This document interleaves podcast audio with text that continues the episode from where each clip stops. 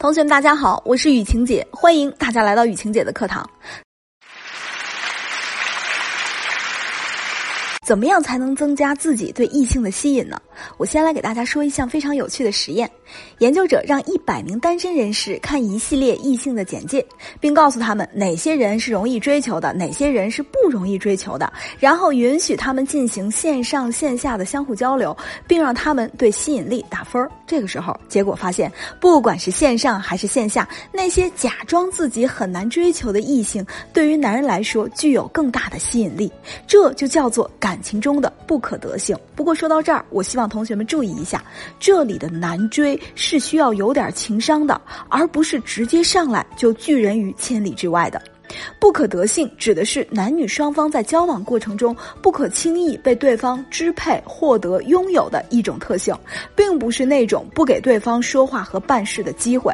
这个也是咱们很多同学的一个误区。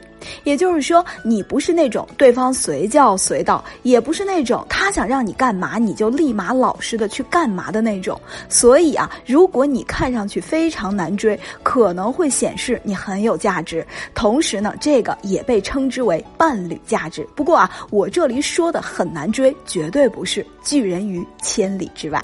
又比如说啊，我们有些同学本身的外在价值还不错，比如说长得挺好看的，学历也不低。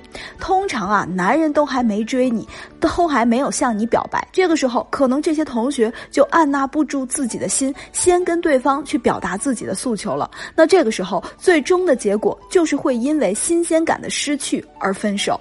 这其实就像犯了感情中的一个大忌，不懂得释放自己的不可得性。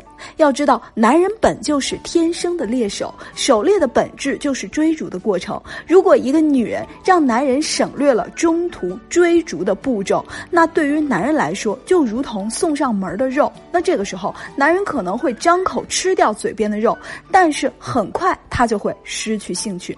所以啊，想要让对方对你经常心心念念，你就学会要创造自己的不可得性。今天啊，来给同学们分享几个有用的小方法。第一个，设置关卡，给予相应的鼓励。男人对于女人的征服欲就像闯关一样，每闯过一关都有相应的奖励，他才会下次更有动力的去闯下一关。那在男人追求你或者平时在相处的过程中，你就可以给他制造一定的关卡，让他觉得得到你并不是那件容易轻易的事情。当他通过关卡的时候，这个时候再予以相应的鼓励，这样既能满足他内心的需求，也能够激发他的征服欲。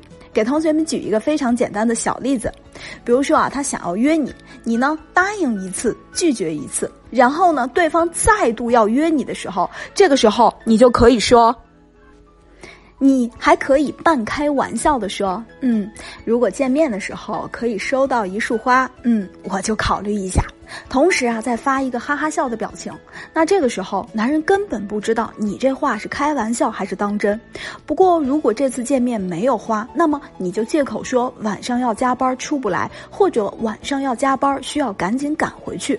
这个就是在设置关卡，同时呢，拒绝起来还是合情合理的。你的拒绝不作不闹，更没有耍什么小心眼儿，更不是会为了一把花儿就去拒绝对方，而是合情合理。那么下。下次你在加班的时候，兴许啊，他就会手捧花束的去找你。下面啊，我们来说第二个点，展示出男人所需要的高价值。我们这里所说的高价值含义非常广泛，最肤浅的一种就是基因，比如啊，美女自带美貌的基因，才女嘛自带智商的基因，还有强大的理财能力、经营感情的能力、掌控情绪的能力等等，这些可都是吸引对方的高价值。你必须清楚明确的让对方看到，你拥有很多别人无法替代的高价值。他不跟你在一起啊，兴许啊就亏了；他不把你娶回家，兴许啊就亏大了。那么这个时候。后，他就会具有非常强烈的想要跟你在一起的欲望。当然了，每个人所需要的高价值都是不一样的，我们要懂得对症下药，去给到对方他想要的价值。如果你不知道对方的心理，或者你不知道怎么样正确的去展示自己的高价值，也不用担心，你可以在主播简介下面或者在相册里找到雨晴姐的小秘书云露老师。云露老师的微信是雨晴姐云露的汉语拼音的小写，就可以找。到我，我来帮你做具体的分析，打造你独一无二的魅力。下面啊，我们来说第三点。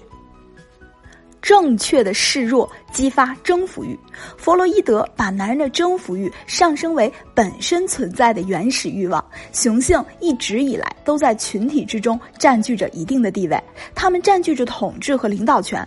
在社会群体关系里，男人的竞争依旧激烈。在两性关系中，同样喜欢去征服异性，所以越是能够展示自己小女人的一面，学会正确的示弱，反而非常容易激发他的征服欲。同学们可能经常会听到有人说撒娇女人最好命，为什么这样的女人最好命？其实撒娇就是爱商的一部分。首先我们要知道，爱商是指一个人了解爱本质的程度和正确的接受和表达爱的能力。那么男人的爱的本质就包括好奇心、征服欲、满足欲和习惯这四个部分。根据这四个部分的比重，征服欲和满足感所占的比重最大。同时啊，关于撒娇的内容，同学可以翻看雨晴姐之前的课程，大家呢可以重新学习或者复习，这就可以解释为什么有些女生很强势，但是家庭并不幸福的原因了。因此，你的撒娇和示弱是可以唤醒男人征服欲和英雄梦的秘密武器啊。给大家举个例子啊，比如说啊，已经到了吃饭时间了，结果呢，你的另一半依旧在沙发上稳如泰山的刷手机，可能这个时候有些同学就会生气了，就会说啊，你怎么还玩手机呢？我还不去吃饭啊？游戏那么重要吗？手机那么重要吗？饿死不重要吗？你觉得这样说他就会去乖乖吃饭了吗？而我们懂得撒娇和示弱，我们又该怎么说呢？这个时候，我们不妨这样说。哎，亲爱的，有个小女生拜托我来跟你说一声哦，她的肚子早就饿瘪了，非常期待今晚的大餐，你忍心让她忍饥挨饿吗？相信这两句话被男人听到之后，结果一定是不一样的。没错，没人疼的女人和备受宠爱的女人之间最大的差别，其实就是懂得正确的示弱。正确的示弱也是一种能力。很多男人之所以被绿茶所迷惑，恰恰是因为他们需要这种成就感和被激发的保护欲。随便撒个娇，随便示个弱，男人就已经对他缴械投降了。比你一万句的唠叨和抱怨来的管用的多了。